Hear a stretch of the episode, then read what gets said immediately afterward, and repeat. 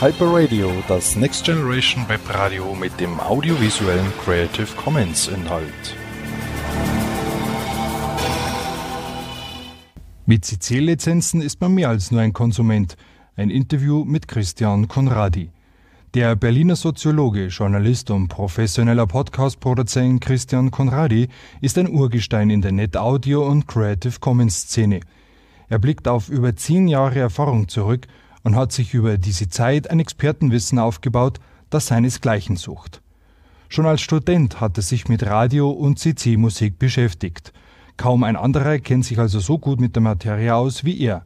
Durch seine vielfältige und langjährige Arbeit bei unterschiedlichen Plattformen hat sich Christian Conradi einen entsprechenden Namen nicht nur in der deutschsprachigen Szene gemacht.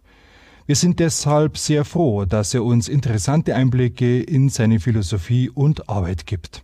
Aber zunächst hören wir aus dem reichhaltigen Repertoire des von Christian mitgegründeten Netlabels R-Records den 2012 erschienenen Titelsong Down the Aisle von Chuck Morgan von der gleichnamigen EP. Die Lizenz ist CC BY-NC. Bright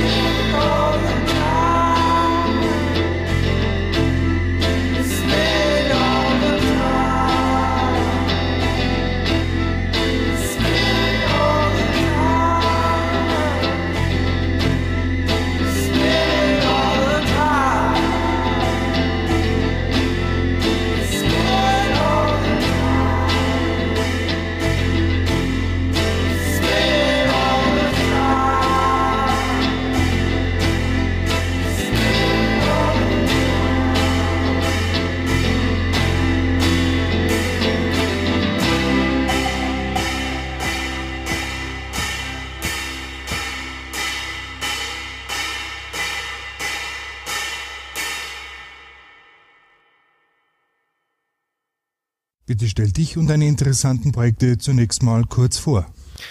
Ja, hi, ich bin äh, Christian, Christian Konradi ähm, aus Berlin und ich, äh, ja, mittlerweile mache ich eigentlich Podcasts und ähm, das mittlerweile schon seit drei Jahren für 4000 Hertz. Das ist ein kleines Podcast-Label, was ich gegründet habe und äh, parallel dazu, beziehungsweise schon einige Jahre zurückgehend, habe ich äh, mit drei Freunden zusammen ein Netlabel gegründet. A-Records heißt das, beziehungsweise hieß das, muss man eigentlich sagen, denn wir sind wie viele Netlabels leider seit Jahren inaktiv. Wie bist du überhaupt zur Net-Audio und zur Netlabel-Szene gekommen?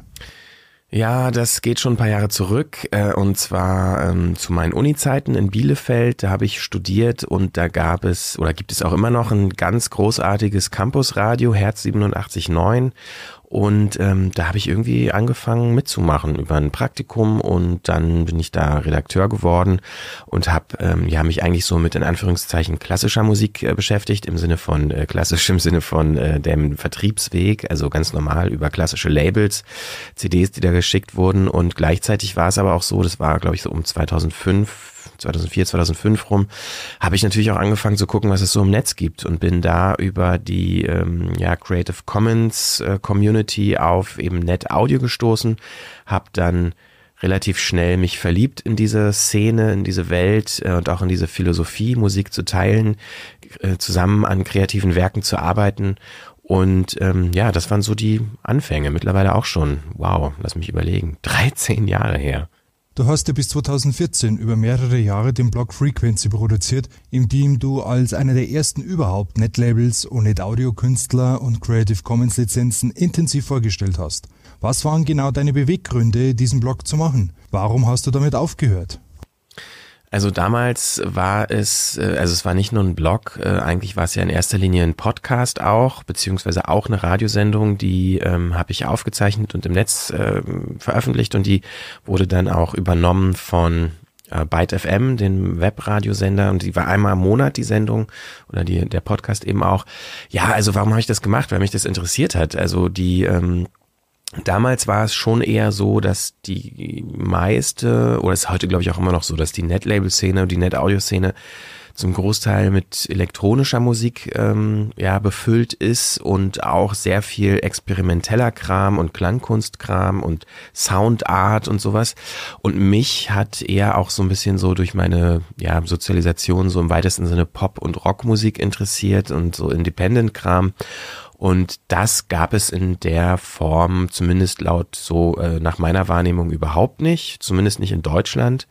Und deshalb habe ich mich so ein bisschen auf diese Musikschiene äh, spezialisiert im äh, freien Net-Audio-Bereich. Also eben Indie, Pop, Rock, auch mal so ein bisschen Elektro, aber doch eher so äh, in Anführungszeichen handgemachte Musik eben aus der Creative Commons Net Audio Net Label Szene.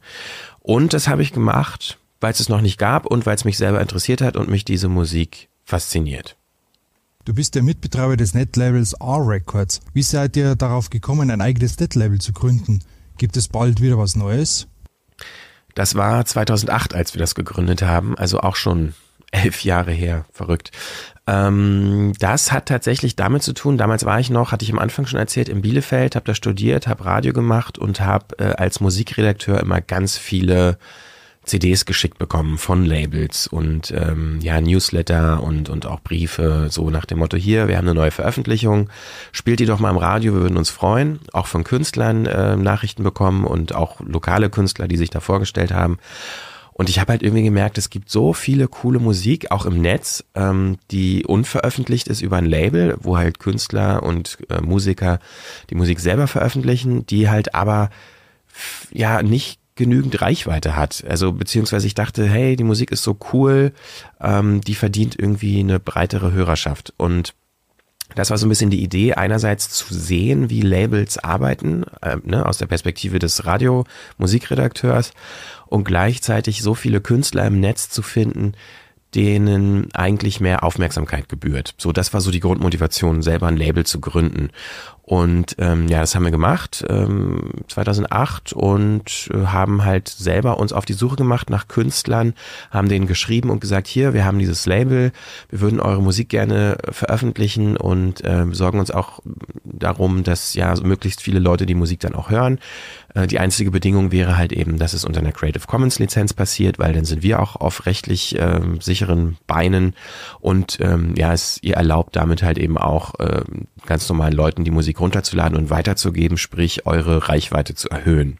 Das war so die Grundmotivation und daraus haben sich ganz viele Freundschaften ergeben zu Künstlern, zu Bands.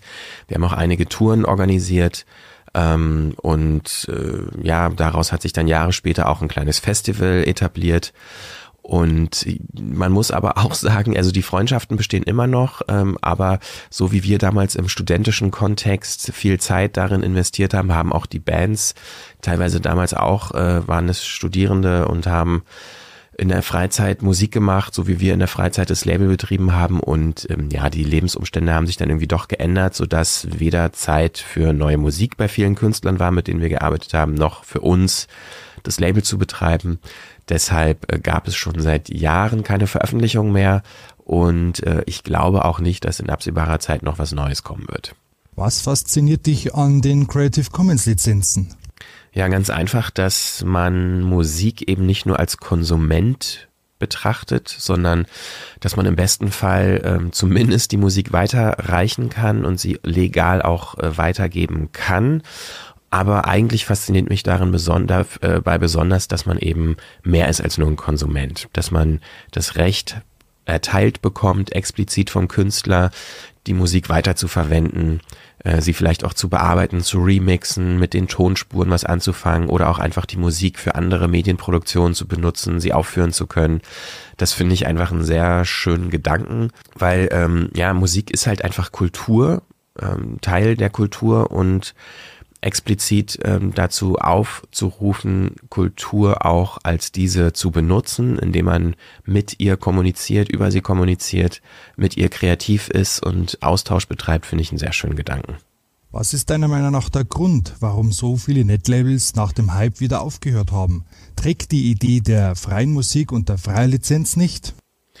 Ja, die Idee trägt schon. Also ich würde jetzt mal gar nicht so behaupten, dass das gescheitert ist oder dass es jetzt sehr viel weniger gibt. Ich glaube einfach, zumindest nach meiner, meiner Wahrnehmung her, ist es so, dass die populäre Musik im weitesten Sinne ähm, nicht mehr so äh, präsent ist in diesem Umfeld. Aber äh, alles, was in Richtung, mehr in Richtung Kunst geht, ähm, also Klangkunst hatte ich schon erwähnt, äh, so Soundart im weitesten Sinne, und auch elektronische Musik, die sich in Anführungszeichen vielleicht etwas leichter produzieren lässt, da sie nur am Computer entsteht und man jetzt nicht irgendwie eine komplette Band braucht und ein richtiges Studio ähm, mit, mit Hardware, mit Verstärkern und so weiter.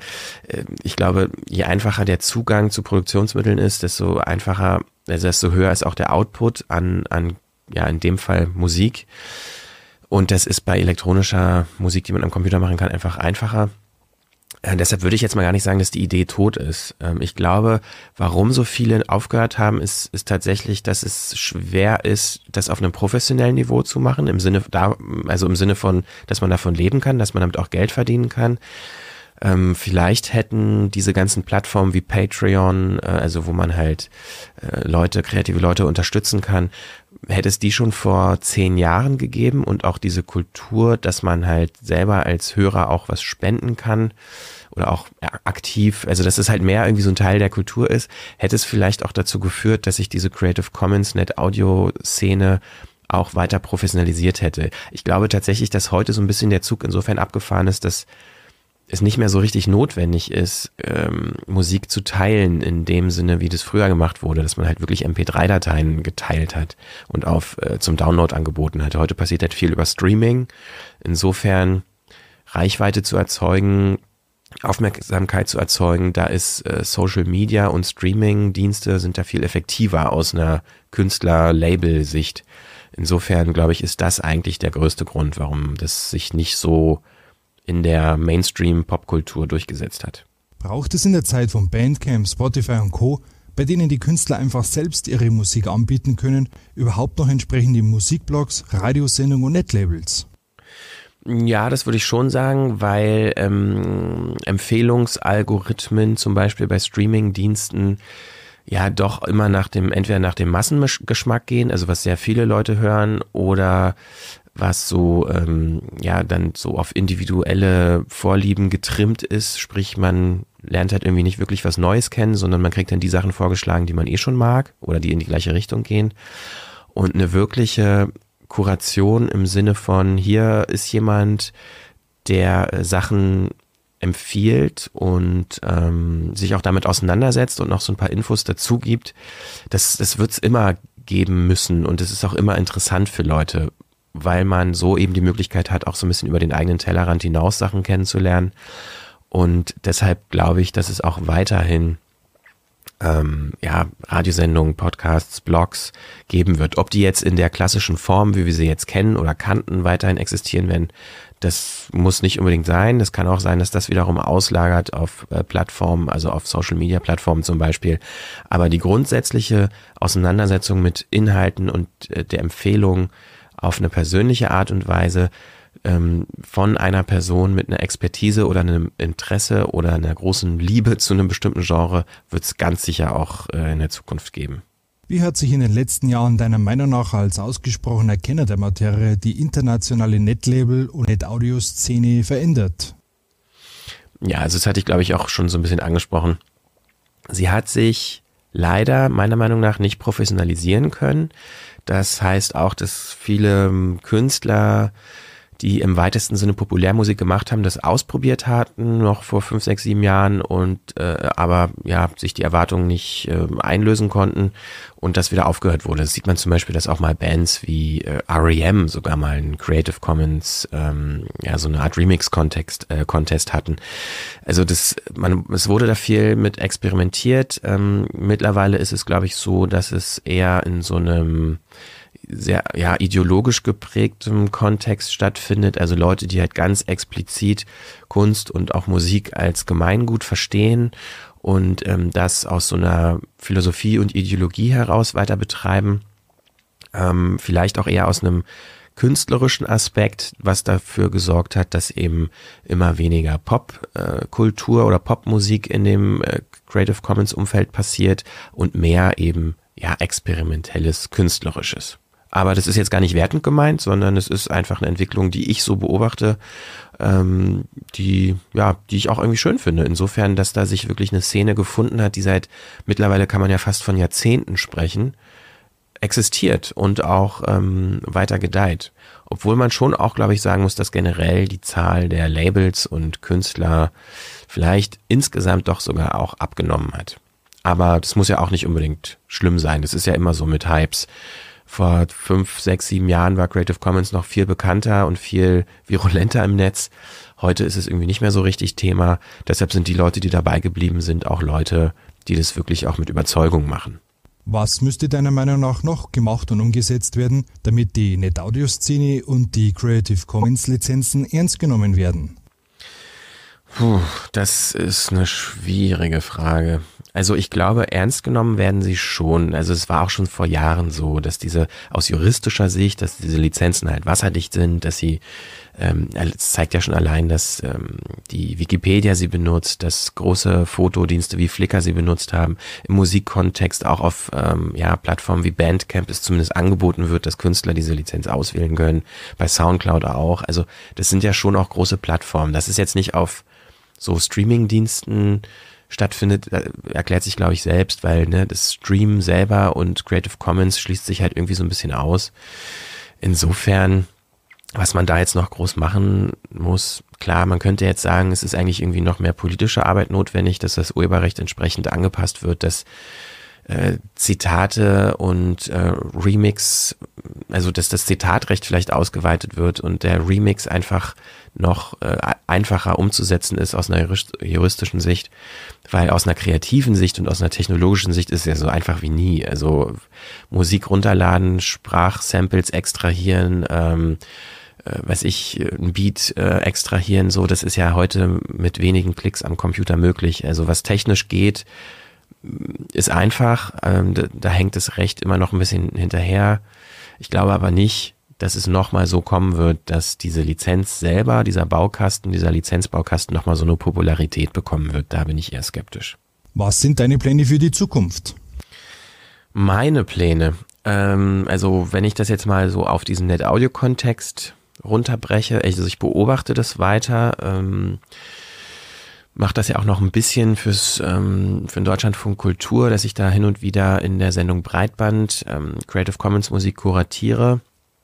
Ähm, wir haben auch immer noch dieses kleine Festival, äh, was aus unserem Label R-Records entstanden ist, ähm, im Hinterkopf. Daraus ist aber eher ein nicht öffentliches Event geworden, was wir ja halt mit befreundeten Künstlern und Musikern aus dem Labelumfeld, ähm, inklusive deren Familien und unseren Familien, äh, da sind mittlerweile auch Kinder und ähm, ja ein Freundeskreis entstanden, der ja wie eine große Freund, wie ein großer Freundeskreis ist. Ähm, und wir sehen uns halt einmal im Jahr. Es gibt diesen Ort äh, in Brandenburg, an dem wir uns treffen zu einem festen, zu einer festen, ja, festgelegten Zeit jedes Jahr und entweder kommen da Leute hin oder es kommen Leute nicht hin.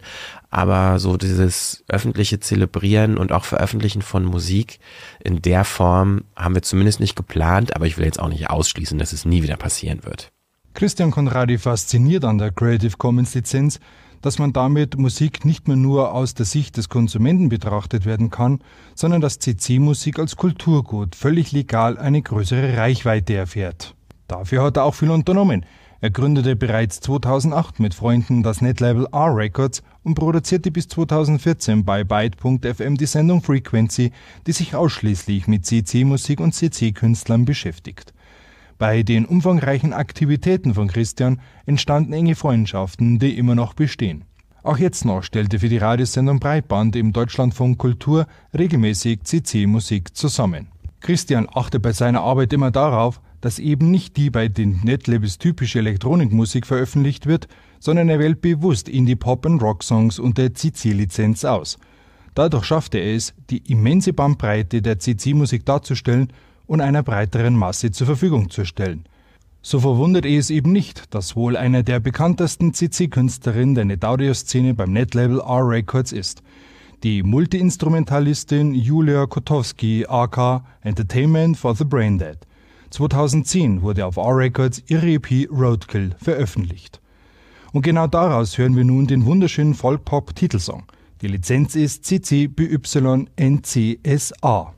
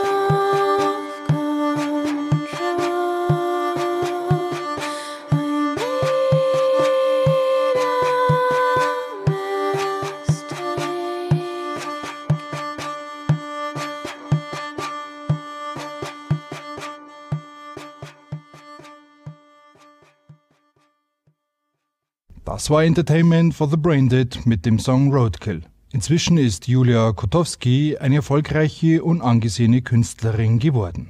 Für Christian ist die Idee der Creative Commons nicht tot. Ganz im Gegenteil. Große Plattformen wie Wikipedia, Bandcamp und Soundcloud bieten diese Lizenzen ja schließlich auch an. Allein daran sieht man schon, dass CC ernst genommen wird und sich etabliert hat. Dass in den letzten Jahren viele Netlabels aufhören mussten, besorgt Christian nicht weiter. Durch den Streamingdienst und Social Media Trend ist es einfach nicht mehr notwendig, Musik über Plattformen wie Netlabels aufwendig verteilen zu müssen. Dies übernehmen diese Plattformen effektiver. Aber trotz des Streaming und Social Media Hypes sind aus Sicht von Christian nach wie vor kuratierte Sammlungen notwendig. Speziell das Auffinden von sogenannten Klangkunst oder Soundart sind mit dem Empfehlungsalgorithmen der Streamingdienste nicht möglich. Das müssen immer noch Leute machen, die aus Überzeugung, so wie eben Christian Konrad auch, entsprechende Perlen aus dem Meer der CC-Musik fischen und dem interessierten Zuhörer präsentieren. Es ist zwar schade, dass Christians Netlabel wohl keine CC-Musik mehr veröffentlichen wird. Trotzdem können wir ihm dankbar sein, dass er über zehn Jahre die NetAudio und Creative Commons Szene treu geblieben ist, sie durch seine liebevolle Arbeit auch ein wesentliches Stück vorangebracht und in das Bewusstsein immer mehr Menschen gebracht hat. Wir wünschen ihm auf alle Fälle mit seiner Plattform für Autorinnen-Podcasts 4000 Hertz alles Gute. Das war also das Interview mit dem Urgestein der Netaudio-Szene Christian Konradi. Vielen Dank für die Aufmerksamkeit. Bis zum nächsten Mal. Euer WebJ HK.